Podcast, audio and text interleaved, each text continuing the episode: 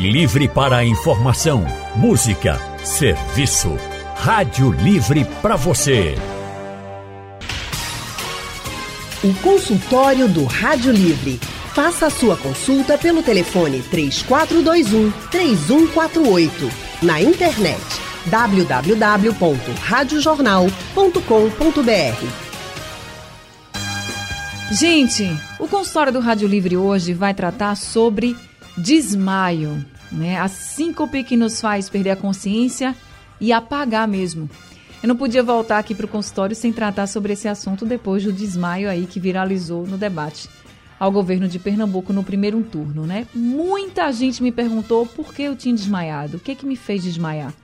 E o que que faz então uma pessoa desmaiar? São tantas as causas, por isso, para responder a essa e outras perguntas também, hoje nós vamos conversar com o médico clínico Dr. Gustavo Miranda Filho. Dr. Gustavo é membro titular da Sociedade Brasileira de Clínica Médica também é diarista da emergência e preceptor da residência de clínica médica do Real Hospital Português. Doutor Gustavo, inclusive, foi o médico que me atendeu quando eu desmaiei ao vivo no debate da TV Jornal. Foi ele o médico que chegou lá.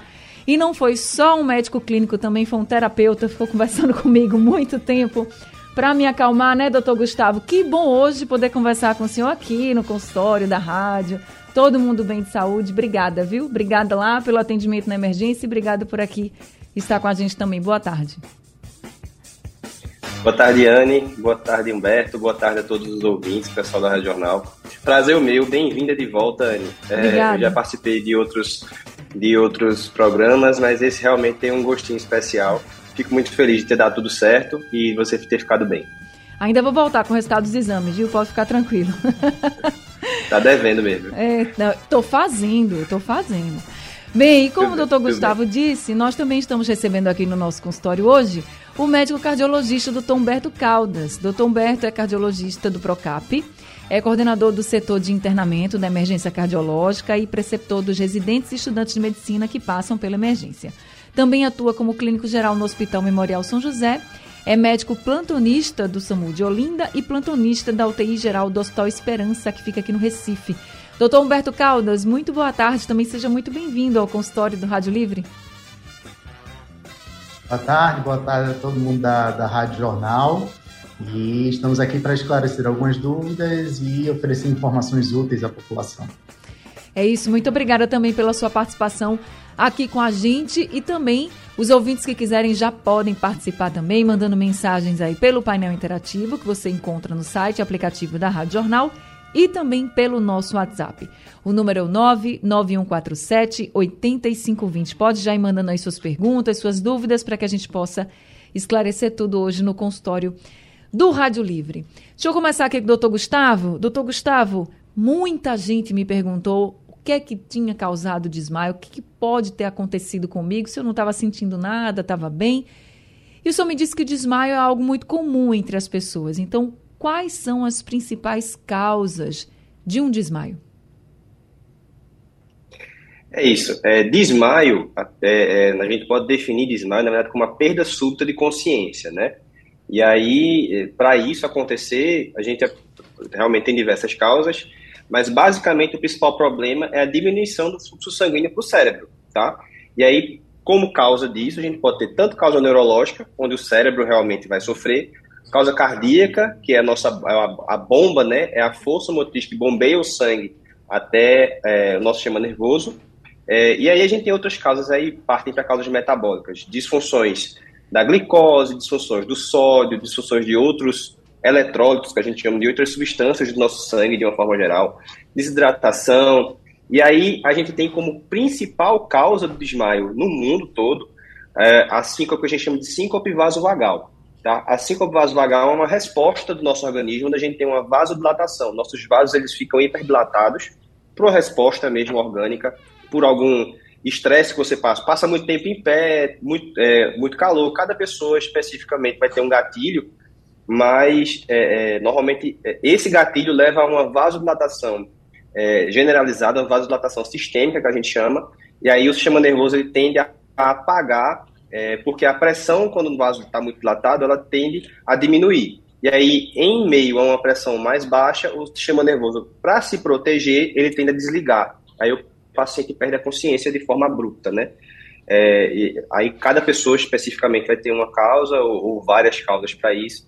E é a principal causa de desmaios recorrentes, né? Ou desmaios, eventualmente, sem uma causa é, aparente, sem uma causa secundária.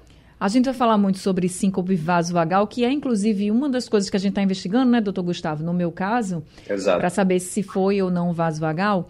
Mas entre as coisas que me perguntaram, se, como causa do meu desmaio, era se eu estava grávida. O senhor fez o exame, pediu lá o beta-HCG. Não estou grávida, gente. Eu vou dizer isso de novo.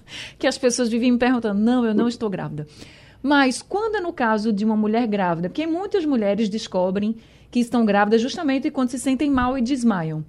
É, esse desmaio, uhum. ele, é, ele se dá pelo, pelo que, de fato, assim, no caso de uma gravidez? É, no caso da, do, da gravidez, é justamente esse desbalanço hormonal que a mulher vai ter, aumento de progesterona, aumento do beta-HCG, tudo isso vai promover com que o vaso dilate, e aí essa seja a causa da vasodilatação e, consequentemente, do desmaio, tá? Por isso que uma das coisas que a gente tem que investigar no episódio de desmaio principalmente mulher em idade, mulher idade fértil, que é a principal população que também sofre da síncope vasovagal, então são diagnósticos que estão ali juntinhos, a gente tem que fazer diagnóstico, diferencial e excluir uma causa e a outra. É, é, é, é justamente isso, por causa desse desbalanço hormonal. Progesterona aumentando, beta-HCG aumentando, aí, consequentemente, a mulher tende a ter uma vasodilatação, e aí, em períodos onde ela se submeta a processos, como eu falei, muito tempo em pé, é, privação de sono, privação de alimentar de uma forma geral, isso pode ser motivo para ocorrer o desmaio. Tá certo, deixa eu conversar então agora com o doutor Humberto. Doutor Humberto, e quando o desmaio, ele é, vamos dizer assim, tem como causa algo cardíaco, o que é que de fato acontece? Assim, a pessoa está tendo, por exemplo, uma arritmia, e aí esse essa condição acaba levando ao desmaio. O que, é que leva ao desmaio quando o fator é cardíaco?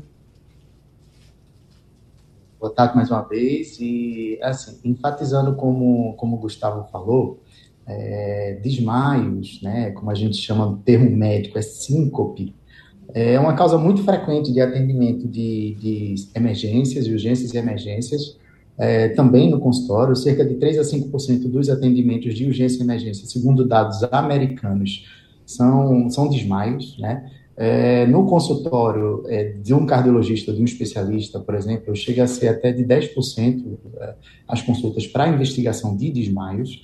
Né? Então, o que, que a gente tem que procurar esclarecer quando alguém apresenta algum desmaio e procura algum atendimento médico? O que é que o médico tem que fazer? O que é que ele tem que questionar? É, é lógico que a gente vai ter que pensar em causas cardíacas, tá? Existem arritmias, tanto bradiarritmias, né, que são batimentos cardíacos fracos, digamos assim, como é, taquicardias, taquiarritmias, que são batimentos cardíacos acelerados, ambos podem provocar desmaios. Tá? Só que as características costumam, costumam ser um pouco é, diferentes, né, digamos assim. Uh, Gustavo falou aí que a principal causa é a vasovagal, e é mesmo, que é por um hipofluxo transitório de circulação para o cérebro, né, digamos assim, por causa de uma variação ali de, de, de, circulação, de pressão. É a causa mais comum e é benigna, tá? Mas a gente tem que sim seguir investigação com outras causas.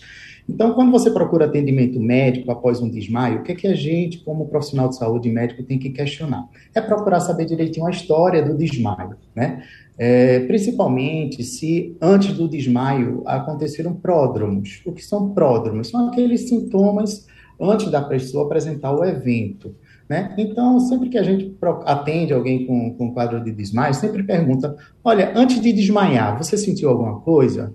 A vista começou a escurecer, as pernas foram ficando fracas, dormentes, você foi perdendo, foi tudo escurecendo e, e puff, de repente apagou. Né? Essa é a síncope vasovagal típica, né? que é com pródromos. Antes de desmaiar, a pessoa se sente mal, a perna vai enfraquecendo, vai arriando. Já a síncope cardiológica, né, por algumas arritmias que podem indicar gravidade, é, boa parte dessas, dessas, desses desmaios, eles não são precedidos por, por pródromos. É o que a gente chama de desmaio, né? Vou falar o termo médico, que é a síncope desliga, liga. Então, é aquele tipo de desmaio que a pessoa está bem, está conversando e de repente fica tudo escuro, como se tivesse desligado um interruptor. E de repente fica tudo escuro e depois de algum tempo a pessoa retorna e sem saber direito o que aconteceu. Né? Essa síncope do tipo desliga, liga, em que tudo apaga de repente, né? caso realmente a gente não veja que tenha sido uma convulsão, uma epilepsia, tem que ser investigado realmente alguma causa ritmogênica, alguma causa cardiológica é, por trás disso. Tá? Essa é uma das principais características de desmaio por arritmias graves. E a pessoa não sente nada antes, por exemplo, o senhor falou no, na vasovagal, a gente sente, a gente pode sentir, né, um mal-estar, e aí a vista escurecendo, vai, é uma coisa pro, mais, vamos dizer assim, né, mais prolongada. No caso da cardíaca, não? É de repente? É. Na, no caso de algumas arritmias mais graves, que indiquem uma gravidade maior, em alguns casos a gente prefere até internar o paciente. Tá? Uhum. Se a gente uhum. suspeita que foi uma síncope do tipo desliga-liga, em que apaga tudo de repente, como se tivesse desligado o interruptor e ficasse tudo escuro. Tá? Com a síncope vasovagal, geralmente ela tem é, um prognóstico benigno, né? As pessoas aprendem a conviver com essa condição vasovagal, com essa facilidade, digamos assim, é um pouco maior de, de desmaiar, né? Até evitar situações que possam levar a isso. Mas essa liga-desliga, em que a pessoa de repente do nada apaga, aí a gente precisa investigar mais a fundo com exames cardiológicos mais detalhados. É, é essa vasovagal a gente fica um pouco mais tranquila. Quando antes de desmaiar a pessoa sabe que vai desmaiar, né? Já sente aquele mal-estar, já sente a, a, vista começa a ficar estranha, embaçada, e de repente começa a escurecer, a perna vai perdendo as forças e a pessoa arreia, né? vai arriando, às vezes até devagarinho. Essa, essa merece investigação, lógica, e a gente fica um pouco mais tranquilo, porque tudo indica, mas a principal causa é vasovagal, que em geral não oferece risco para o paciente para a pessoa que apresenta. Tá certo. Olha, a gente ainda vai falar muito sobre esses exames que precisam ser feitos quando a pessoa desmaia. E também, depois que descobre, ah, foi algo cardíaco, não é vasovagal, o que é que deve ser feito? E quando você está junto de uma pessoa que desmaia? Doutor Gustavo, se eu presencio alguém desmaiando na minha frente, o que é que eu devo fazer naquele momento? Primeiro de tudo, é se certificar de que aquilo ali foi realmente só um desmaio, tá? Perda de consciência, primeira coisa que você tem que checar se a paciente volta à consciência quando você chama, tá? É, depois disso, é, se você for profissional de saúde, aí realmente a gente muda um pouquinho, é, checar se o paciente está em parada cardíaca, né? Mas a via de regra, na maioria das vezes, vai ser só um desmaio, e aí você tem que se preocupar em acolher de forma que não haja nenhum prejuízo com o trauma da queda, né? Você certificou que aquilo ali realmente foi só um desmaio, lateraliza a cabeça do paciente, para que se ele vier a vomitar, ele não broncoaspire aquele conteúdo, né? Ele não, é, é, aquele conteúdo não, não volte, né? Não seja maléfico para ele, e de preferência você deixar a parte é, cervical e da cabeça é, em num nível menor do que o do membro inferior. Isso vai fazer com que vai favorecer o retorno venoso, né, da, da dos membros inferiores e da veia cava inferior, que são é, é, de grande calibre. Esse sangue vai tender a ficar represado na periferia e aí a gente vai favorecer o retorno venoso. A pessoa vai tender a voltar, a tornar consciência depois que você fizer essas medidas. Mas aí uma coisa que a gente recomenda já é evitar jogar água na cara, evitar colocar álcool, éter ou qualquer outra coisa para a pessoa inalar, tá? Isso pode ser maléfico para a pessoa. Se você jogar água, ela pode broncoaspirar, o éter pode ser maléfico do ponto de vista inalatório também, pode causar lesão de via aérea, tudo. Então, acolhe essa pessoa, lateraliza a cabeça para ela não vomitar, eleva o membro inferior para que isso aí favoreça o retorno venoso, aguarda, certo? Aí, quando a pessoa voltar, o ideal é que ela seja vista por um profissional de saúde, por um médico, para que seja avaliado o motivo daquele desmaio, tá? Mas o principal é isso. Assim que desmaiou, se certificar de que foi só um desmaio, realmente, tá? Chamar vigorosamente pela pessoa, mas sem causar nenhum outro tipo de trauma e acolher para que não haja nenhum outro prejuízo. E levantar as pernas, né? Muita gente realmente bate no rosto, joga água, como você colocou. Exato, é. E aí levanta as pernas que volta. Gente, foi isso que fizeram comigo no instante e voltei, viu? Disseram que no instante eu voltei. Levantou... Foi, no caso de Anne durou poucos segundos, não foi? Anne? Exato. O que todo mundo contou é que foi muito rápido. Mas é isso, é bom a gente saber, né? Porque às vezes a gente se depara com essas situações e a gente não sabe o que fazer. Eu, por exemplo, não sabia o que fazer se acontecesse. E aí aconteceu comigo e me explicaram que eu preciso levantar a perna da pessoa que desmaia para que o sangue volte a circular com mais facilidade, chegar ao cérebro, inclusive. Doutor Gustavo, o senhor falou da síndrome vasovagal, que é uma das principais né, causas do desmaio, de a pessoa chegar a ter uma síncope.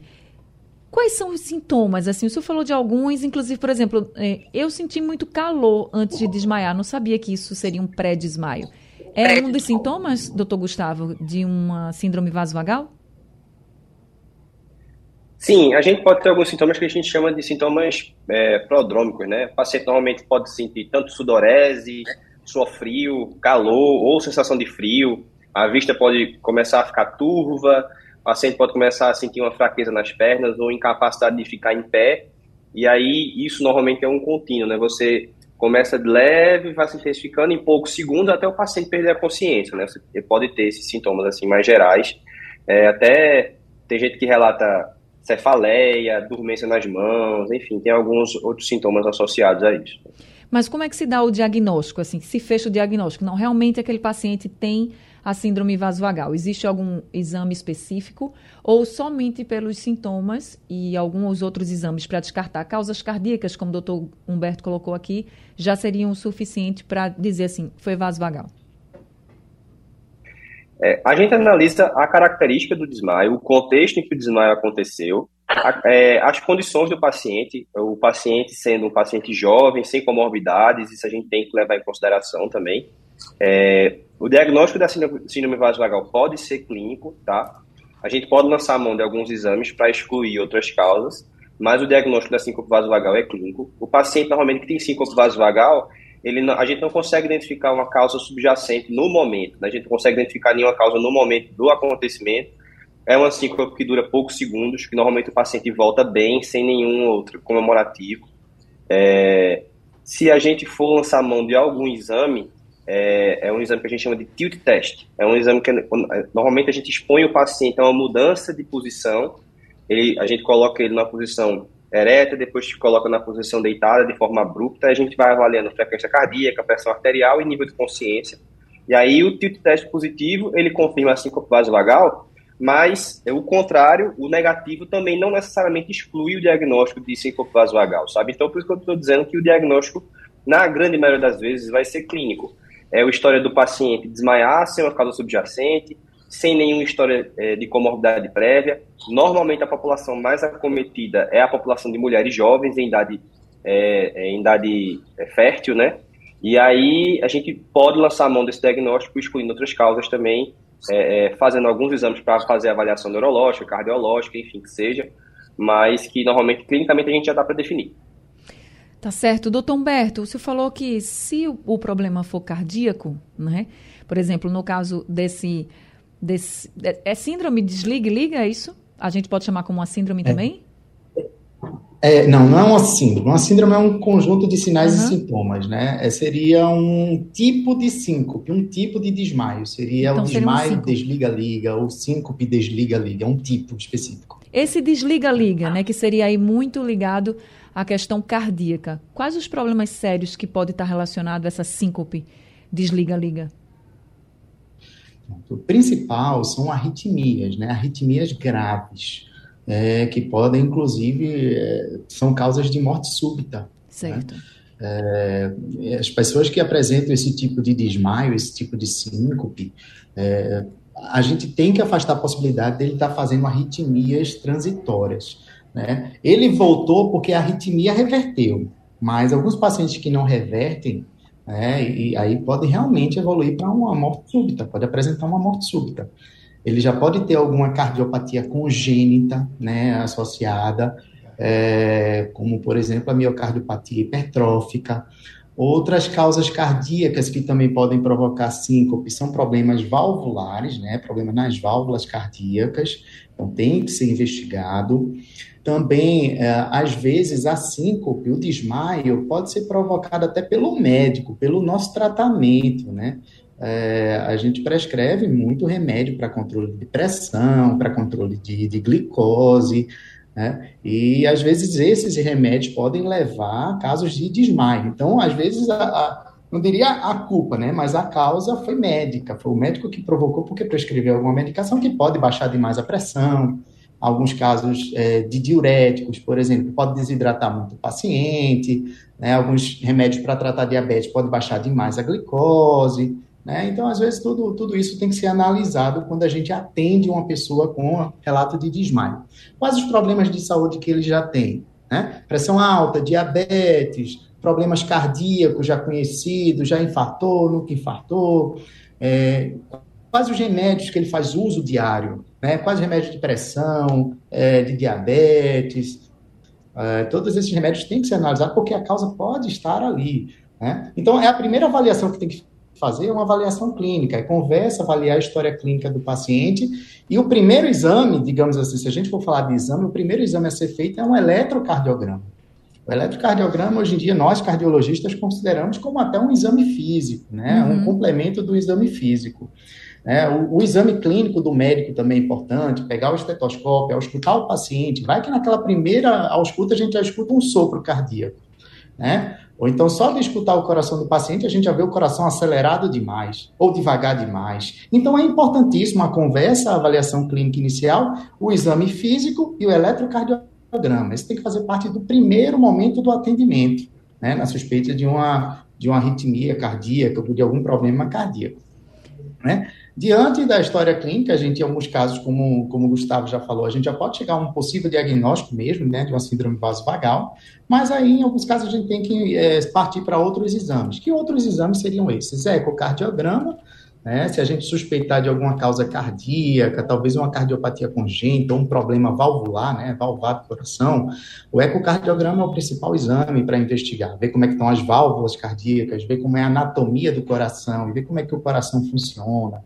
Né? É, muita gente acha que, ah, eu tive um desmaio, eu preciso fazer uma tomografia, uma ressonância da cabeça. Não, é importante a gente esclarecer que não precisa fazer exame neurológico, tomografia ou ressonância para todo tipo de desmaio. Inclusive, esses exames neurológicos não faz parte da investigação de desmaio da imensa maioria dos casos. Tá? São, são casos de exceção. Por exemplo, o paciente, a pessoa desmaiou e bateu com a cabeça. Então, ele teve, na verdade, um traumatismo craniano. Sim. Né? Então, aí ele vai ter que fazer uma tomografia.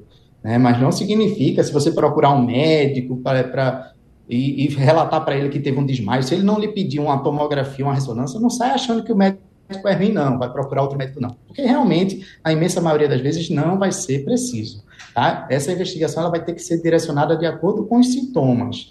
Né? Ah, então, ecocardiograma, a gente pode pedir um holter para investigar arritmias. Aí é muito relativo. Eu, como cardiologista, posso falar. Eu acabei de atender aqui no consultório um paciente que relatou que desmaiou né? Mas desmaiou há uma semana atrás e ela não apresenta sintomas, sei lá, palpitações, coração acelerado, dor no peito, falta de ar todo dia.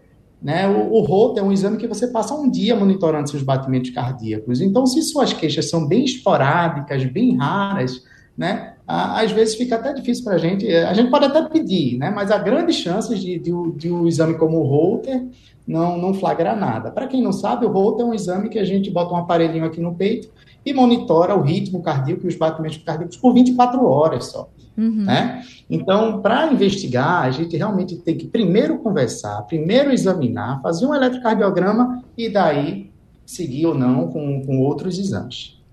Tá certo. Eu tenho aqui já alguns ouvintes participando. O José Almeida mandou um áudio para a gente. Vamos ouvir a pergunta dele. Yane Barreto, aqui é José Almeida. Eu estava exatamente assistindo o debate quando aconteceu aquele episódio contigo. Nós tivemos a oportunidade de acompanhar e graças a Deus você está recuperada e parabéns pelo retorno. Minha indagação, é um dos especialistas aí presentes, é se quem tem alteração na tireoide poderá realmente sofrer uma síncope ou ter algum episódio dessa natureza. Uma boa tarde e mais uma vez, parabéns pelo teu retorno. Obrigada, seu José Almeida. Muito obrigada pelo carinho, viu? Doutor Gustavo. Sim, alterações na tireoide podem ser causas, mas não de forma direta, tá? Normalmente, tanto hipotireoidismo quanto hipertireoidismo podem acarretar situações como, por exemplo, anemia, que é uma causa possível de, de desmaio, dependendo do grau de anemia. Se for uma anemia muito profunda, é, você pode ter o desmaio como sintoma. É, aí, normalmente, o paciente vem com um quadro de fraqueza, vem demonstrando outros sinais além do desmaio de forma aguda.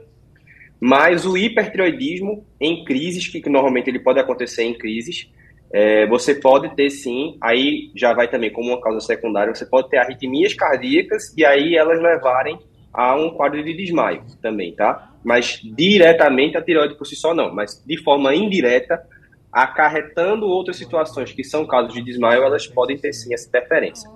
Uma coisa que foi importante que, que o Humberto estava falando, essa parte neurológica, é muito importante quem está ao redor da pessoa que desmaiou, que consiga caracterizar bem como ocorreu. Foi imprescindível quando a Anne chegou na, no, no, hospital, chegou no, no serviço de emergência, é, o relato do pessoal que a acolheu no momento que ela desmaiou, né? Que foi uma coisa fugaz, que durou pouco tempo, que ela não apresentou nenhum sintoma neurológico prévio, porque aí sim, se o paciente. Não, ele desmaiou, mas antes ficou sem sentir um lado do corpo, ficou sem mexer um braço, ficou com a boca é, puxada para um lado, né? E são tudo isso aí levaria a crer que o paciente teve algum quadro neurológico. Mas é, é, é, é imprescindível de que quem estava ao redor, quem está no ambiente, também possa descrever como ocorreu para poder é, é, os exames e as medidas necessárias sejam tomadas. Uma das coisas que mais chamou a atenção no meu caso foi o. Eu não tinha noção que minha voz ficou um pouco trêmula, arrastada. O doutor Gustavo chegou e me perguntou tudo que tinha acontecido antes que eu lembrava do desmaio e eu contei. E aí eu disse, não, depois eu não sei, porque aí depois eu desmaiei, enfim, já acordei com as pessoas me chamando. E aí o doutor Gustavo fez assim, você sentiu a sua voz diferente? Eu fiz, não, não senti. Não sei se ele lembra disso, e ele falou, sua voz ficou. Eu disse, foi. Lembro. E assim, muita gente ficou uhum. assustado quando me ouviu falar, porque eu estava falando normal, e daqui a pouco ficou aquela voz mais arrastada, meio emboloada. E quando eu vi o vídeo, também fiquei assustada. Então, doutor Gustavo, é comum a pessoa, antes de desmaiar, se estiver falando, ter essa, esse arrastamento da voz, porque eu fiquei falando bem mais devagar, né? Não chegou a emboloar tanto, mas ficou bem mais devagar. Isso é comum? Sim, é comum. É, isso aí já é o sinal do cérebro já com o fluxo diminuído, né? Como eu disse, o vaso vai estar muito dilatado, aí o fluxo do cérebro, o sangue, a pressão dentro do vaso vai estar diminuída, consequentemente o sangue, o sangue vai chegar com mais dificuldade no cérebro. Aí o cérebro já vai começar a ter sinais de que não está funcionando de forma adequada. Aí quando ele vê e percebe que isso é, opa, tem alguma coisa acontecendo, deixa eu desligar. Aí ele desliga, a pessoa desmaia. Aí quando a pressão, e a nossa pressão ela varia muito durante o dia, tá? É, se a gente fizer um movimento, nossa pressão vai tender a variar e o vaso vai tender a ou contrair ou dilatar. E aí quando a pessoa cai, a pressão já tende a alterar. Quando a pessoa levanta a perna, consequentemente a pressão também vai tender a aumentar. Por isso que foi uma coisa tão fugaz, né? foi uma coisa tão rápida. Né? A pressão, ao passo que ela também diminuiu de forma rápida, ela voltou de forma rápida também. Tá certo. Doutor Humberto, o nosso ouvinte Marco Antônio mandou uma pergunta aqui para o senhor. Vamos ouvir. Boa tarde, Ano Barreto. Boa tarde a todos. Meu nome é Marco Antônio de Camaragibe. Muito feliz, Ano, pelo seu retorno. Parabéns, você está de volta aí. Para nos ajudar mais uma vez. A minha pergunta é para os doutores eu sinto um formigamento muito grande no braço esquerdo. Tem hora que formiga e sobe aquela dor, vai subindo, formigando e subindo aquela dor, subindo em direção ao ombro. Devo me preocupar, doutor? E é frequente isso aí. Obrigada, viu, Marco? Então, doutor Humberto. Olha, é, precisa, precisa de uma avaliação médica, né? Não é, não costuma ser o tipo de queixa mais comum quando a pessoa tem algum problema cardíaco, do tipo angina, se a pessoa está suspeitando que possa ter algum problema, né, que pode levar a um infarto, ou, ou, que está com angina, geralmente é o contrário. Geralmente é um queimor que sobe pelo peito e vai para o braço. Não é um queimor que vai do braço para o peito. Né? Não, não costuma ser, ser dessa, com essa característica, não. Mas merece uma, investigação, uma consulta com um médico, especialista, para avaliar melhor, fazer um eletrocardiograma e, se precisar, seguir. Tá? Lembrando que, em relação ao tema do programa, é, muitas vezes as pessoas acham que, ah, só porque a vista escureceu, ou as, ou as mãos ficaram dormentes, as pernas ficaram dormentes, e um desmaio. Não, gente, desmaio, síncope, tem que ter perda da consciência. A pessoa tem que ter realmente perdido a consciência temporariamente, tá? É uma perda súbita e temporária do, da consciência. Então, se a pessoa não perdeu a consciência, por exemplo, é aquela pessoa que a vista começou a escurecer, começou a ficar tonta, mas deitou normalizou, não chegou a apagar. Isso não é desmaio, tá? Isso não é. Tá certo. Agora a gente vai ouvir aqui a pergunta do Cascato. Ele mandou um áudio pra gente. Vamos ouvir. Boa tarde, Anne Barreto.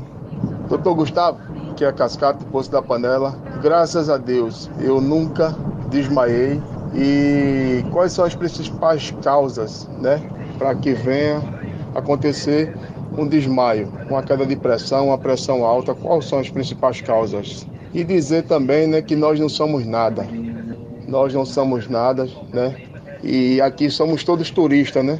Quando o homem de cima dizer que acabou o contrato nosso aqui na terra, enfim, a gente tem que partir. Muito obrigado e uma boa tarde. Feliz Anne Barreto por sua recuperação, E você esteve no meu caderno de orações todos os dias. Isso aí foi um milagre de Deus em sua vida, mais um milagre. Obrigada, Cascato. Obrigada pelo carinho pelas orações, viu? Muito obrigada mesmo. Doutor Gustavo, você que já falou de muitas causas aqui, uma coisa que me chamou a atenção na mensagem do Cascato que ele mandou para a gente é que ele fala essa questão da pressão alta, pressão baixa. É, no meu caso, a minha pressão caiu muito rapidamente. O que, que é pior, assim, para um desmaio, por exemplo? A pressão cair rapidamente? A, a, se a pressão subir também rapidamente, pode causar um desmaio?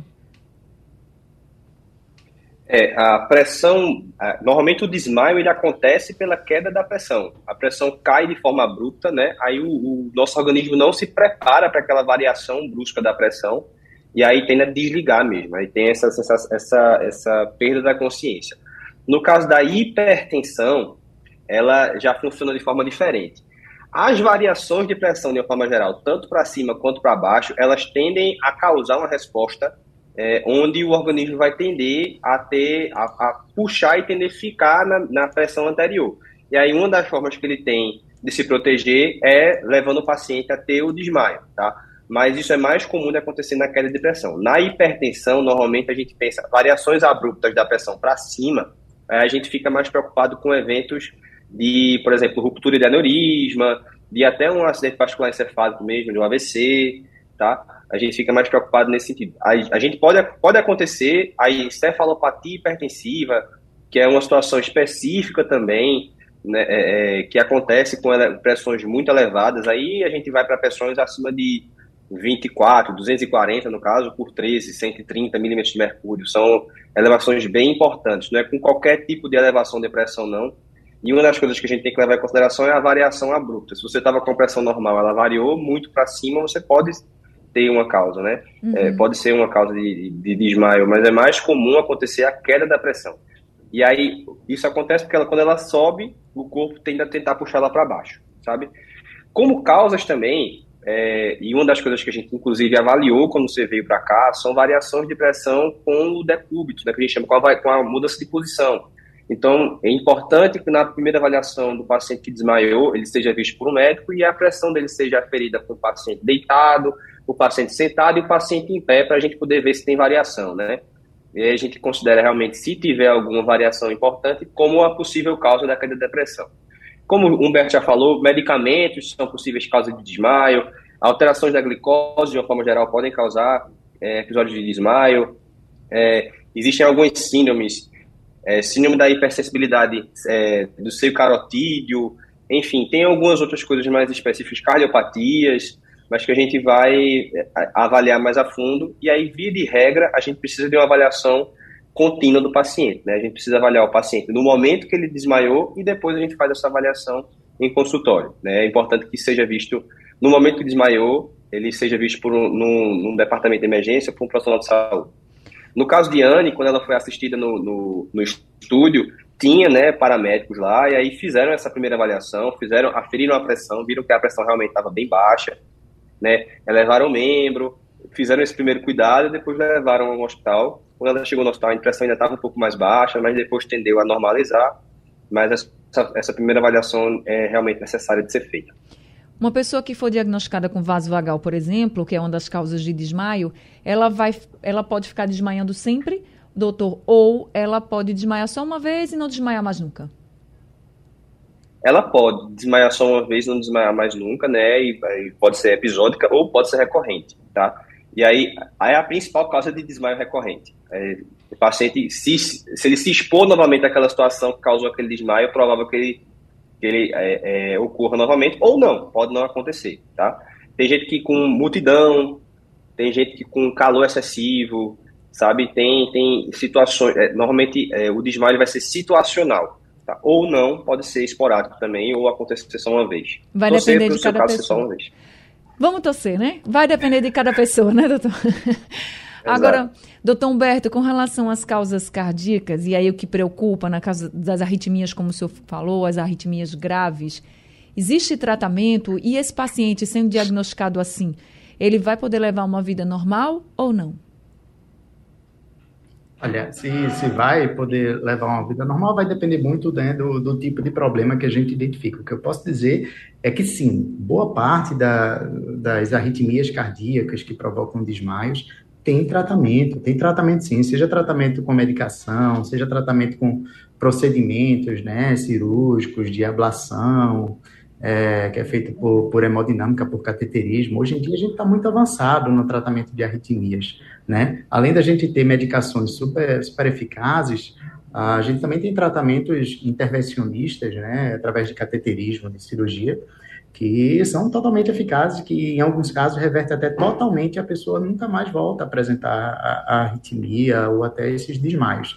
Então é importante sim chegar ao diagnóstico, né? Chegar em fazer uma investigação bem, bem exaustiva, né? Todos os exames que puder fazer, todas as suspeições clínicas que a gente tiver, é preciso a gente investigar. É, arritmias têm tratamento, né, algumas causas valvulares, né, alguns problemas de válvula, a imensa maioria delas também tem tratamento. É, também a gente também está bem avançado no tratamento de, de problema de válvulas que levam a desmaios. É, é também alguns casos de é, muita gente pergunta, né? Ah, e queda de pressão tem tratamento ou é perigoso? Gente, em geral, não. Se a pessoa tem normalmente a pressão tende a baixa, né? É, essa pessoa até tem uma boa saúde, só que ela provavelmente vai ter mais chances de ter desmaios vasovagais, né? Que é esse que acontece quando oscila rápido demais a pressão. E a, a, o que vocês falaram aí, o que fazer, né, quando um paciente tem um desmaio desse, né, que a pressão caiu. É, no seu caso, viu que a pressão estava baixa. Muita gente, eita, corre, pega sal, bota, bota sal embaixo da língua. É importante a gente fazer, ah, pode até fazer isso, mas muito provavelmente não vai funcionar e não vai ser isso que funciona. Tá? A gente aprendeu isso com nossos avós, né? Bota, bota sal embaixo da língua. Não, a melhor forma de reverter, de passar mais rápido esse mal-estar, aquilo que provocou, é deitar e levantar as pernas. Você precisa melhorar o fluxo de sangue para o seu cérebro, tá? E caso você não diagnostique nenhum problema cardíaco, né, que precise de um tratamento específico para aquele problema, seja problema de válvula de arritmia, caso seja vasovagal, é uma condição benigna, benigna. É vida normal, porém você tem que saber conviver com aquilo e, pode, e tem que saber identificar situações que podem fazer com que você desmaie, né? Uhum. Então, quem tem, quem já teve síncope vasovagal ou que já foi diagnosticado com síndrome vasovagal, geralmente quem é diagnosticado com síndrome vasovagal costuma apresentar mais de um episódio, né, de, de desmaio, pode desmaiar com mais facilidade. É, aí essas pessoas têm que estar sempre bem hidratadas, beber sempre bastante água, né, evitar calor excessivo, locais com, com multidão, com aperto, que são as principais causas de, de redução. Né? Algumas pessoas que têm sensibilidade do seu carotídeo desmaiam, às vezes, só por fazer a barba. Pacientes que Nossa. desmaiam fazendo a barba estimula essa região vascular aqui do pescoço, que é o seu carotídeo, e desmaia. Então, tem gente que desmaia no banheiro, tem gente que desmaia porque coçou o pescoço. Né? Então, então, todo é cuidado é típico, é pouco. Né? Tem que aprender a conviver com isso, mas são condições benignas, tá? Então, é afasta problemas cardiológicos, mas é, aprenda a conviver e não se preocupa. Não ache que você é doente porque você teve um desmaio vasovagal em algum momento. Até porque pode acontecer com qualquer um e não indica realmente alguma doença grave e que impeça você de trabalhar ou seguir com sua vida normal. Doutor Humberto Caldas, muito obrigada por esse consultório, pelos esclarecimentos que o senhor trouxe para a gente, viu? Nada, eu que agradeço também pela participação, estamos sempre à disposição. Nós também. O telefone do consultório do doutor Humberto é o 3036 1998. Doutor Gustavo Miranda Filho, também muito obrigada por esse consultório, pelo atendimento lá. Mais uma vez agradeço também naquele momento de emergência. E só para o senhor terminar aqui com alguma dica para as pessoas. Quem sentir algo que sabe que vai desmaiar, que já desmaiou aí, que é que deve fazer de início? É sentar, é deitar, é tomar água, faz o quê? É isso. Se você percebeu que vai ter, ou começou com algum sintoma daqueles que a gente já falou, sintomas prodrômicos, né? Começou a suar frio. Se você já desmaiou e está sentindo a mesma coisa de que está parecendo que vai desmaiar, a vista está começando a escurecer, se senta, tá? Tende a é, ficar numa posição onde você consiga é, reduzir o espaço entre o tronco e as pernas, tá? Ideia é que você fique, tente, tente fletir seu tronco em cima das pernas, isso aí vai favorecer o retorno venoso e aí você vai tender a minimizar a chance de você desmaiar. Mas o importante é você minimizar traumas. E aí, se você teve essa sensação, é, já foi uma coisa recorrente, é importante que você evite as situações que vão acarretar os episódios de desmaio. Se for um episódio primeiro, você procure assistência médica para você investigar e descobrir qual foi a causa daquilo dali, tá? Tá certo. O telefone do Dr. Gustavo, do consultório dele, é o 3416-1090. Obrigada, doutor Gustavo, e até o próximo consultório. Até, Anne. Tamo junto. Obrigado por tudo também. Muito obrigada. Obrigada a todos os ouvintes. Esse foi o consultório do Rádio Livre. Amanhã a gente está de volta. A produção do Rádio Livre é de Gabriela Bento, trabalhos técnicos de Big Alves e Edilson Lima, no apoio Valmelo e a direção de jornalismo é de Mônica Carvalho. Sugestão ou comentário sobre o programa que você acaba de ouvir, envie para o nosso WhatsApp 99147 8520.